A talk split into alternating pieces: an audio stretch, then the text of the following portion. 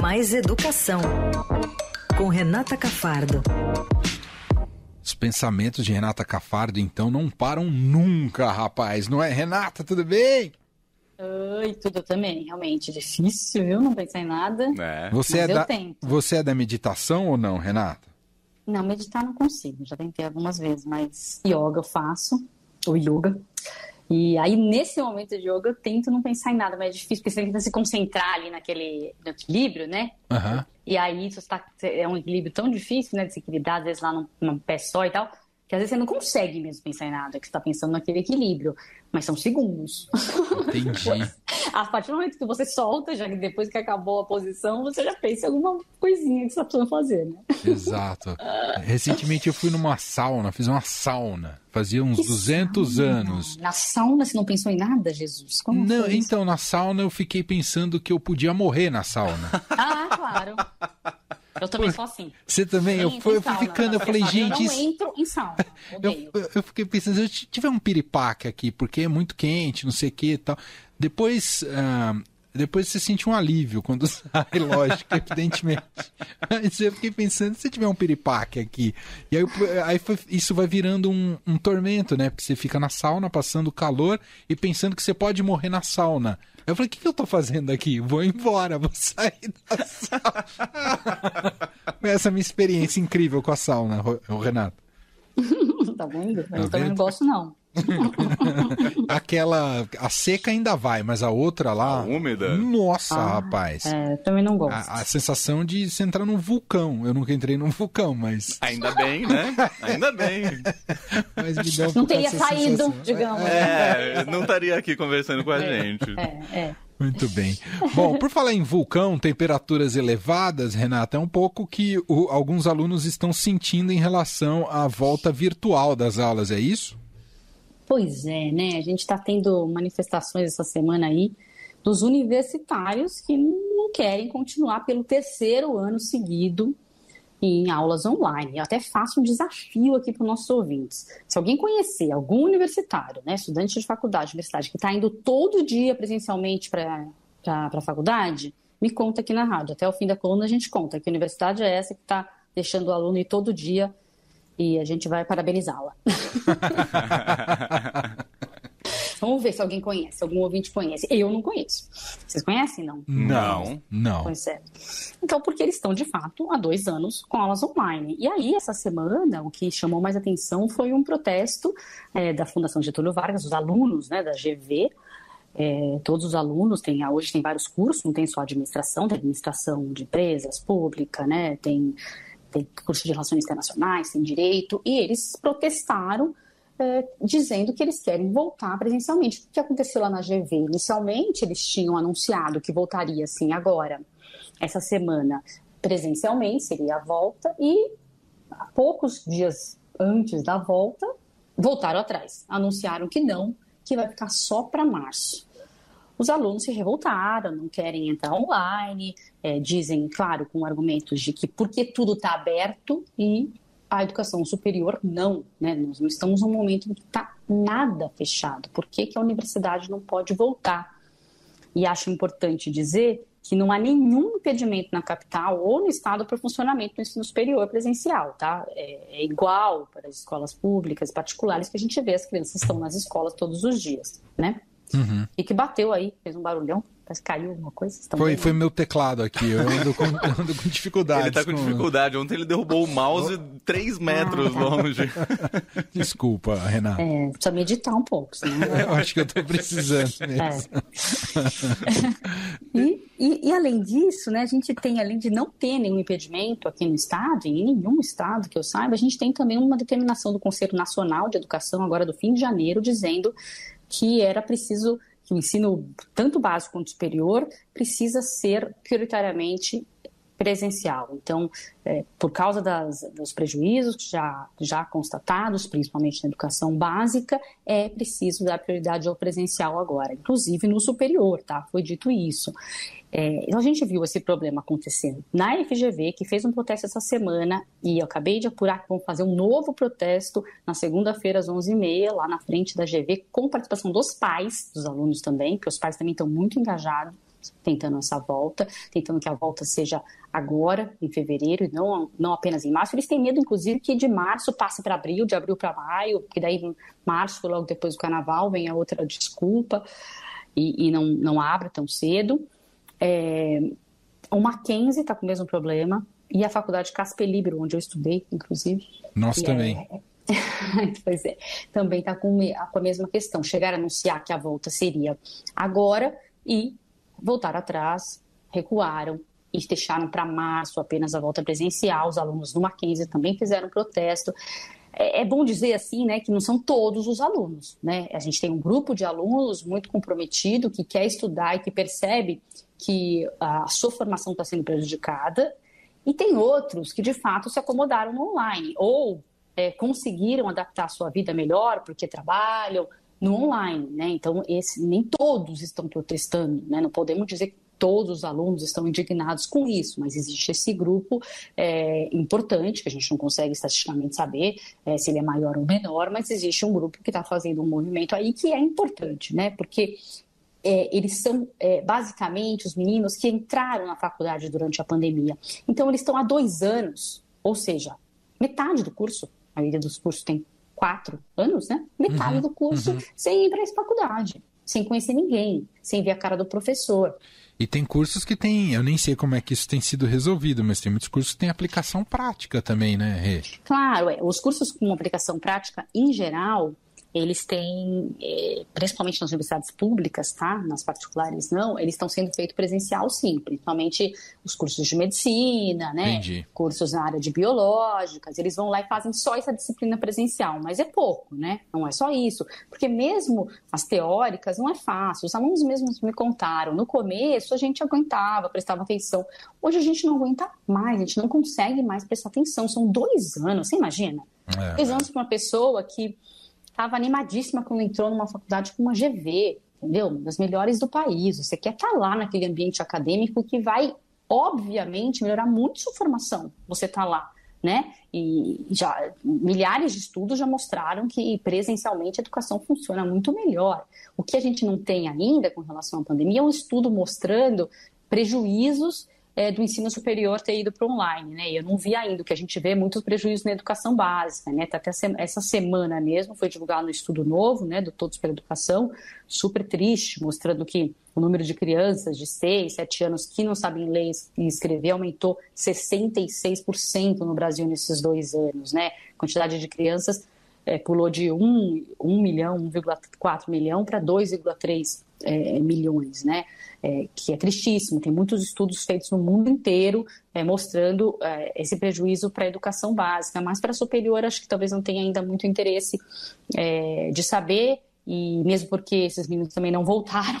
Né? Eles continuam lá, então normalmente o que você faz é um estudo com os que estão voltando, você consegue fazer um, é, uma recuperação, né? Já tem, eu conversei é, com uma reitora, por exemplo, da UFRJ, que ela disse: a gente vai ter que fazer uma recuperação, aulas a mais no sábado para tentar é, a, recuperar, de fato, mesmo essa formação que eles estão perdendo. Existe essa essa convicção entre os gestores, inclusive, de que isso está acontecendo nas federais.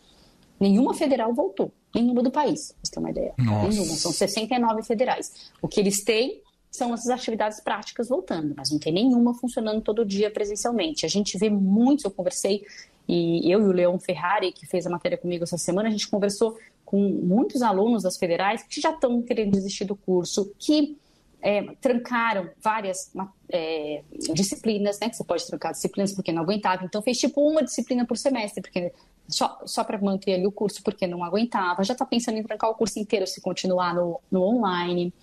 A gente tem estudos que mostram que 70% já dos jovens que estão em ensino online se dizem com a saúde mental prejudicada.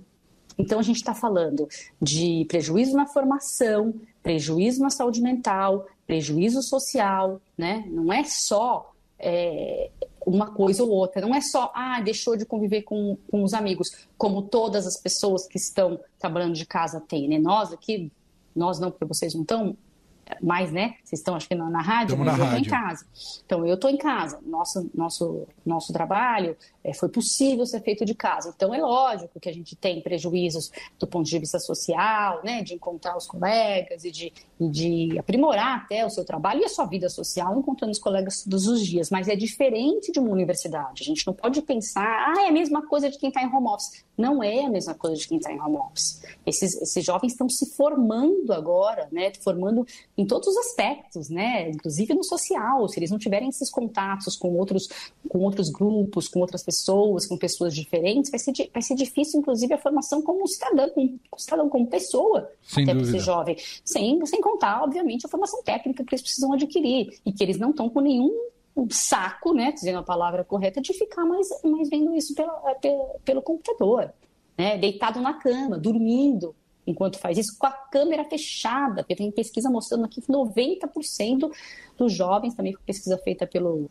pelo CEMESP, que agrupa é, insti- instituições de ensino superior, que a grande maioria deles não abre a câmera. Não abre, não abre nunca a câmera. Né? 60% não abre nunca e alguns outros Nossa. abrem de vez em quando, quando o professor pede. Que loucura. Entendeu? E, É, 60% não abre nunca, você imagina? e, e pra- a sensação pro professor também deve ser horrível, né? Pregando, a sensação de pregando pro vazio, né? É, é, é, é, você imagina? É muito difícil também para os professores, né? Muito complicado. E por que, que essas universidades, assim como as escolas, não puderam se preparar para protocolos? Né? É, uma faculdade como a GV, rica, né, que cobra mensalidades altíssimas de cerca de 6 mil reais, é isso que os alunos cobram, não conseguiu se preparar, né, ventilar mais as salas, separar as salas de alguma maneira, contratar mais professores. É, a GV foi questionada né, pela gente, pelo Estadão, e disse que está fazendo isso, é, que, as, que, a- diz que as aulas voltam em 14 de março, né, e que a, que a medida, eu vou até ler a nota, visa garantir a segurança de seus estudantes, professores, colaboradores, de seus familiares, bem como da sociedade como um todo. O adiamento foi decidido se- seguindo um comitê científico que a GV tem, mas que não revela os nomes. Eu pedi para saber quem está nesse comitê científico, não revela. O Mackenzie também disse o mesmo, que está protegendo a sua sociedade, está protegendo a sociedade e a sua comunidade, é, e que vai, que pretende voltar em março. Mas é, eu tendo a concordar com esses alunos que estão há muito tempo em casa. Esses alunos que entraram em 2020 sequer conheceram o ambiente universitário. Nossa. Olha o prejuízo, né? É muito prejuízo. Algum, leit- algum ouvinte aí já falou que conhece alguém que está indo ou não? Então, a Carmo mandou aqui que a faculdade Senac é presencial. Olha só, todo dia? Aparentemente sim, ela só escreveu que a faculdade é presencial. Ó. Imagino que seja todo dia. Mas aqui Que bom, de resto. obrigada. É, de resto ninguém. Se manifestou. Bom saber, bom A saber. nossa estagiária aqui é USP, né? Vou Isso. perguntar pra ela Hum, depois. então não, Não, não USP voltou, não, não, não A voltou USP não. eu né? sei, é. A Ah. USP, Unicamp e a Unesp, né, que são as nossas três universidades estaduais aqui, vão voltar em março presencialmente, é o que elas estão dizendo. Mas não, não é que já tinha é, dito que ia voltar em fevereiro, não ia mesmo. O ano letivo começa em março, até porque as notas do Enem foram divulgadas essa semana, e elas usam também a nossa... Com papelão, né? É, Ah, pois é, como sempre. Como né? sempre, é. Até não vou falar mais de Enem, porque eu já falo demais do Enem, mas é sempre Um. E também não vou falar de novo do ministro da Educação, porque também... É, Fala do da cultura, que é ótimo. É, pois é, né? E. e...